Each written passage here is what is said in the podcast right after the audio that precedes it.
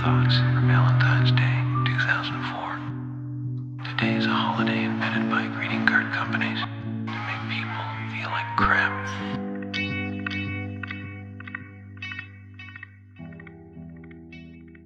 Hello，大家好，我是云生。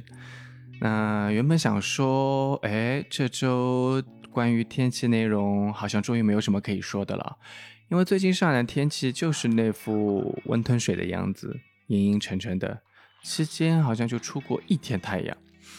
于是就在想，要不干脆就直接从 Garrett 和 Yennefer 的故事说起好了。嗨，谁想？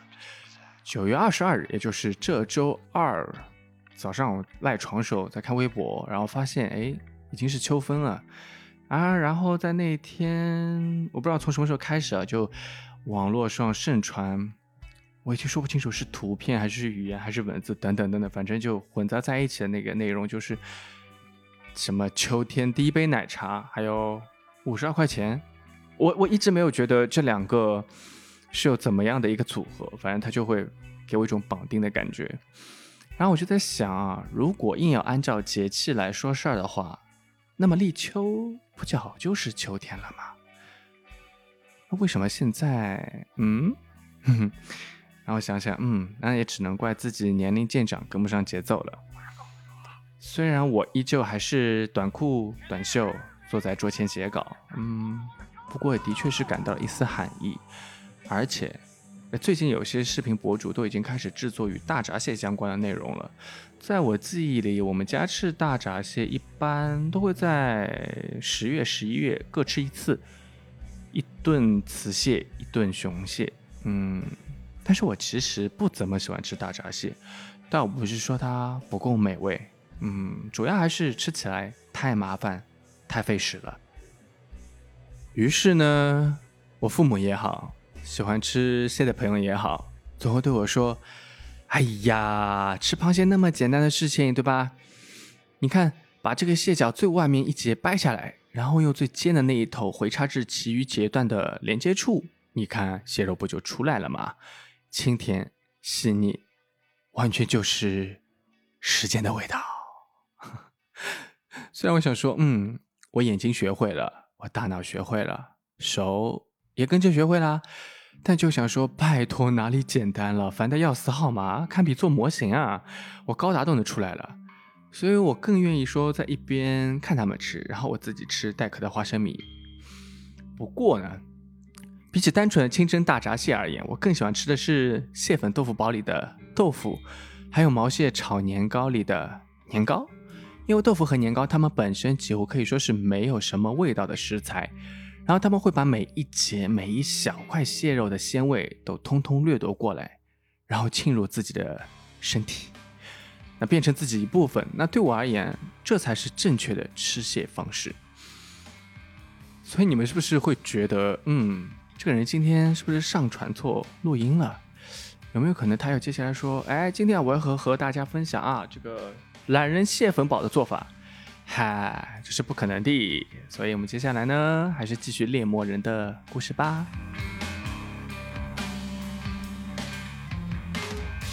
那今天要聊的是改编于《猎魔人》卷一《白狼崛起》短篇小说集中的三个愿望这一篇，有关 Garrett 和叶内法两人第一次相遇的故事。所以说，第五集其实是一个披着魔幻外衣的爱情故事。没有什么令人深省的人生哲理，也没有什么韩剧般的梦幻场景，无非就是些嗯撼天动地、摧城拔寨的巫师和猎魔人的平淡爱情碰撞吧。不过在开始说故事前，我们要把第四集有关耶内法的内容再温习一下。第四集中耶内法的戏份不算多，而且都属于原创的剧情，但我个人觉得这部分的原创还是相当不错的。那时的耶内法已经在亚甸的王庭里待了三十多年，此时他正在护送刚刚诞下一名女婴的亚甸王后卡莉丝前往莱利亚，然后半路来了个带着只钢刀一只的大虫子的杀手。那我觉得这个杀手应该算是召唤师一类的吧。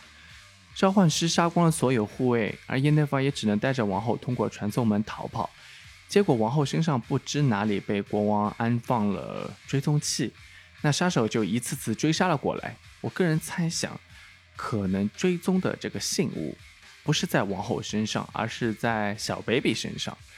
那王后还以为是说哪个大胆的强盗，耶奈弗就一语道破，应该是国王想要除掉你这个无法给他带来男性子嗣的王后吧。这一路逃亡，外加上传送门带来的身体不良反应，王后就把气都撒在耶奈弗身上，说他是个无用的巫师，什么都预见不到。一怒之下，伊奈弗就把自己传送走了。王后为了保全自己的性命，试图用交出女婴来向召唤师换取自己的安全。反而导致召唤师亲手杀了她，或许心中是放心不下那个女婴，伊奈弗又传送了回来，顺便杀掉大虫子，然后利用黑魔法制造一道短暂的屏障。另一边呢，又召唤出了传送门，抱起女婴就想逃，结果还是被召唤师追随而来的飞刀洞穿了肩部，女婴呢也未能保住性命。编剧利用这一段原创剧情，使得 Univer 决定离开了亚典王庭，成为了一个独立不受控制的女巫师。这也为之后她与 Garrett 的相遇埋下了种子，并且这段逃亡戏中的魔法特效做得特别好，不是说有多真实有多绚丽，而是在猎魔人的世界观里，所有魔法释放都是需要物质能量的转换。比如第二集中，铁赛亚校长在教授魔法时所展现的，如果没有别的物质作为能量的转换，那么损耗的就是你肉身的能量，也就是你的身体。所以可以看到这集中伊内弗在释放传送门时，都是借助世间各种物质。比如说雨、雪、沙子，唯独在制造屏障时是使用的黑魔法。他把自己的肉身作为能量，镜头里可以清晰的看见伊内弗的手腕发黑。那可以说这些细节是非常用心了。但是我更喜欢在第四集中耶内弗和王后，以及他在海滩上和身边死去女婴的那些对话。起初在马车车厢里，王后向耶内弗抱怨，国王只把她当成是一个子宫，是个。生产机器人的人肉装置，然后杀手就出现了，打断他们的对话。而当耶奈法渐渐坐在海边的沙滩上，身边却是那具女婴的冰冷尸体时，触及到他藏在心里的那些回忆，从被父亲出售给了铁沙亚校长，再至他经受难以想象的苦痛，获得肉身上的重生，但内心那些不可触及的裂痕，始终是不可能被抚平的。所以。在某种程度上，耶内弗是认同王后有关容器的那个论调的。女婴的死去就是她的父母一手造成，而耶内弗的现状也是拜他父母所赐。朋友会背叛，恋人在最初的时候的确非常甜蜜，也很有意思，但结果往往令人失望。因为这些人生经历，伊内弗对着女婴的尸体自说自话道：“你还没有享受过生活，但……”也的确没有错过什么，也可算得上幸运。耶内法这番话语，并非只适合在猎魔人的世界里，连在屏幕前的我们，也是一并可以算上的。不仅仅女性是容器，我们每一个人都是一个容器，无论你肉身破败程度怎样，都承载着一个灵魂，受到这世间所有因素的束缚，影响着灵魂的长成。敏感的灵魂被其他木讷、尖锐、邪恶的灵魂索要着、伤害着，而女性不仅仅是灵魂的容器，还是孕育生命的母体。但自由的灵魂应该受其本身的意愿来决定是否要成为一个孕育生命的母体，而非被这个悲惨世界组成结构利用自然法则捆绑成为一个制造生命的容器。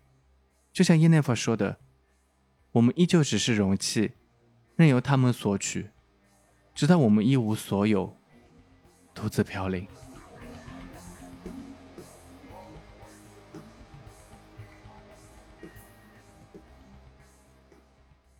出于剧集时长的考量，我猜 情节和人物呢，依旧是被做了不少改动，然后去掉了三个愿望中一些非常有趣及其动人的内容。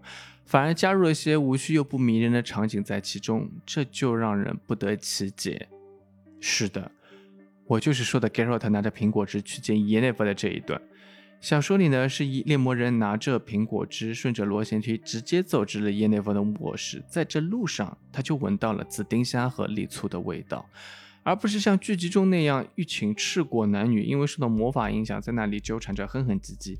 我不知道是编剧还是导演啊，是出于怎样的需求和考虑，要把这么一段根本就不怎么迷人的画面展现出来，既赤果果的不迷人，也没有表达出那种沉迷于其中不自知的快乐。总之就是迷之尴尬。那这方面我还是觉得龌龊姐妹是真的懂得，也更善于利用镜头来表达情欲缠绵这件事情。你看看《Sense Eight》就能明白了。那我们把视线拉回到故事的最开头，因为被伯爵夫人甩了后，喝得有点醉醺醺的 Dandelion 遇见了因为睡不着想要捞河里灯神的 Garrett。第一次看的时候，我就在想，哎，这 Garrett 是怎么知道这河里有灯神的？好吧，反正编剧说知道，那就是知道吧。然后还真就被他捞到了。接着丹德兰就和猎魔人抢了起来，陶罐掉在地上碎了，但是密封塞却留在了 Garrett 的手上。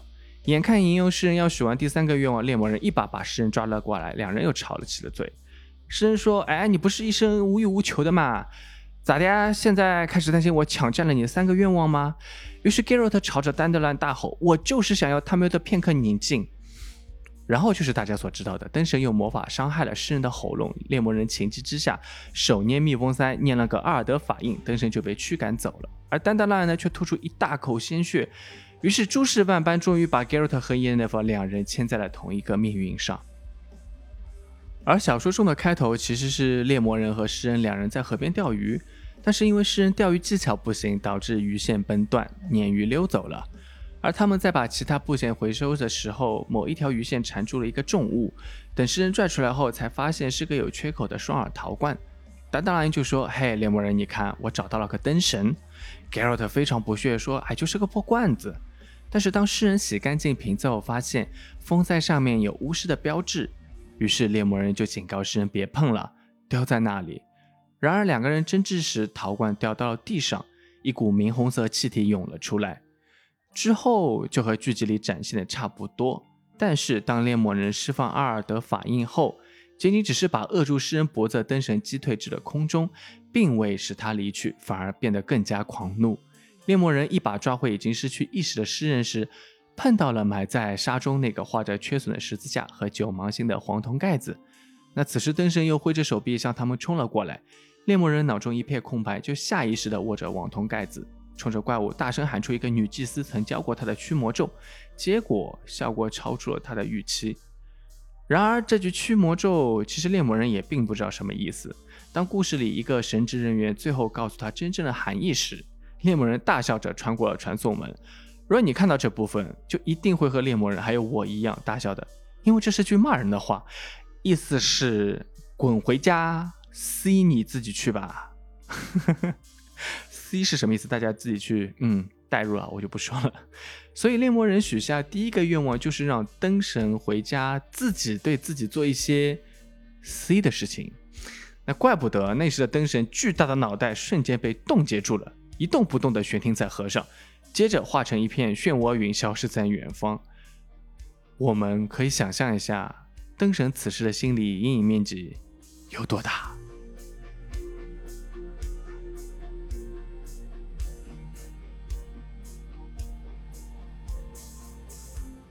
前第二期的时候，我有说到过关于 Yennefer 的身世、容貌，这些内容都是通过旁人的视角拼接而成的。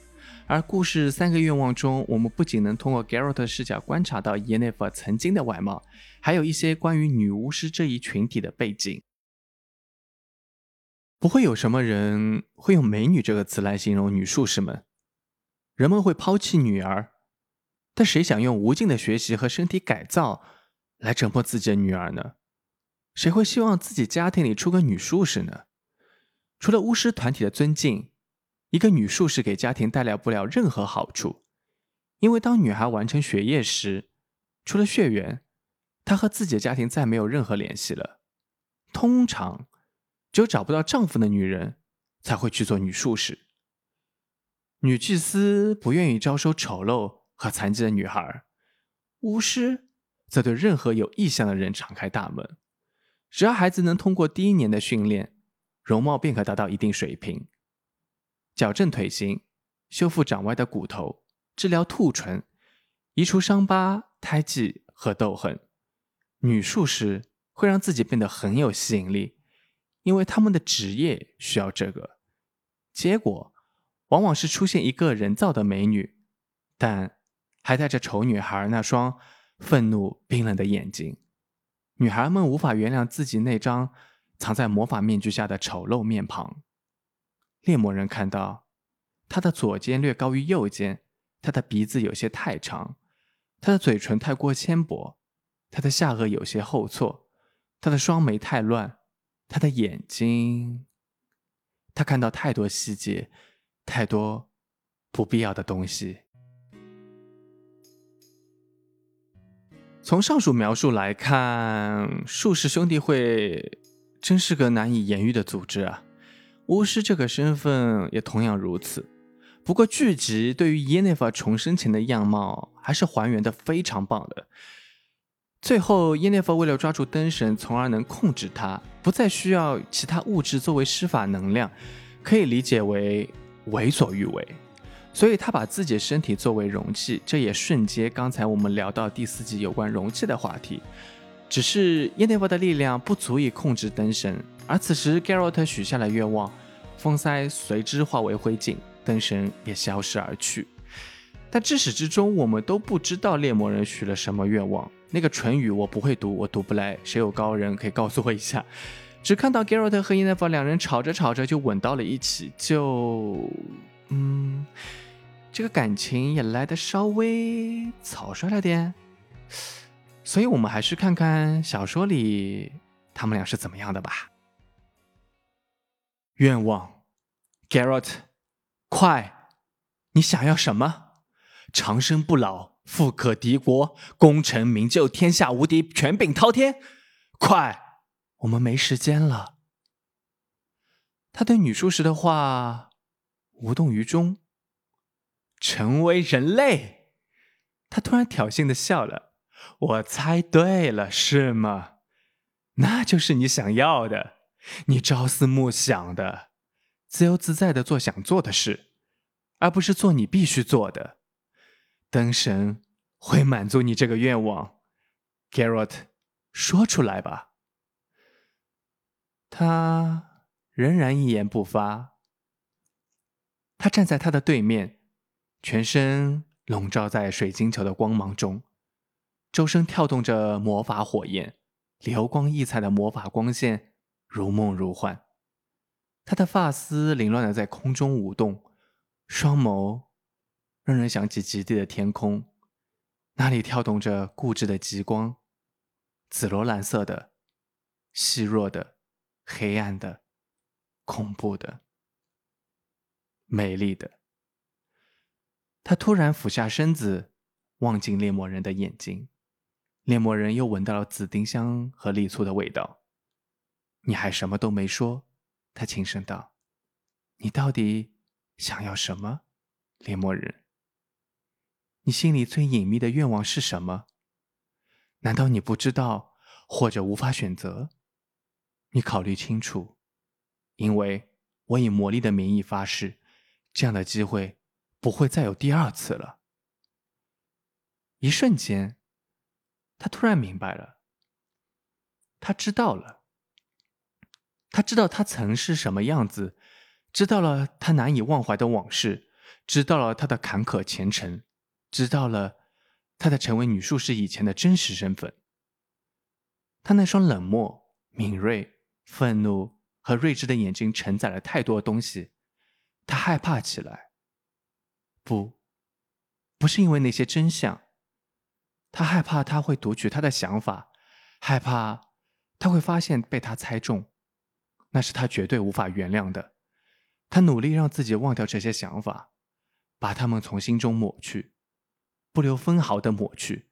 他觉得如释重负，他觉得天花板突然掀了起来，灯神身上的光网在不断褪色。他在他们头顶翻滚，咆哮着，咆哮声中充斥着杀机。伊内弗闪身迎上，光线从他手中射出，非常虚弱的光线。灯神张开大嘴，利让伸向女术士。猎魔人突然知道自己想要的是什么了，于是他许下了愿望。Garrett 茫然的看着四周，雨水从天花板上的洞中流下，周围是堆碎石墓穴。奇怪的是，他们躺的地方非常干净，没有一块砖、一块木头砸到他们。看起来，他们好像被某种无形的力量保护着。耶奈弗跪坐在他旁边，双手放在膝上，身体因为激动而微微颤抖。猎魔人，他努力控制自己的情绪。你死了吗？没有。盖洛特扫掉脸上的灰尘，深吸了一口气。耶奈弗缓慢地碰触他的手腕。最后，温柔的用手指抵着他的掌心。我烧伤了你。没事，起个水泡。我很抱歉，你知道，灯神跑了，这样的结局最好。你不后悔？不是很后悔。那好，帮我起来吧。等等，他轻声说。你的那个愿望，我听到的，你许下的愿望了，我很震惊，非常非常震惊。我设想过许多可能，你怎么会许下这样的愿望，Carrot？为为何是我？你不知道吗？他俯下身子，轻轻的抚摸他。黑色长发垂落在猎魔人身上，他又闻到了紫丁香和栗醋的味道，发丝拂过他的脸颊。他突然意识到自己从没忘记这种味道，并且将来也不会有哪种味道能与之比肩。耶奈弗吻了他，他知道自己此生最渴望的便是他的一吻，柔软湿润，带着唇膏的甜蜜。从那一刻起，他的世界里只有他。他修长的脖子，光滑的双肩，在黑衣下晃动的双乳，那纤柔清爽的肌肤，世间再不会有什么能与之相比。他凝视着他紫罗兰色的眼睛，那是世间最耀眼的宝石。他只怕他会变成他眼中的一切。你的愿望，他在猎魔人的耳边轻声低语。我不知道这样一个愿望是否真的能被满足，我也不知道哪种力量能满足这个愿望。如果有，那么你是在惩罚自己，把你自己和我绑在一起。他吻上了她的唇，抱住了她，指尖从青丝划过，他的手指划过她猫一样柔软的后背。他的眼里只有她，他的世界里只有她。他的每一寸肌肤都在贪婪的。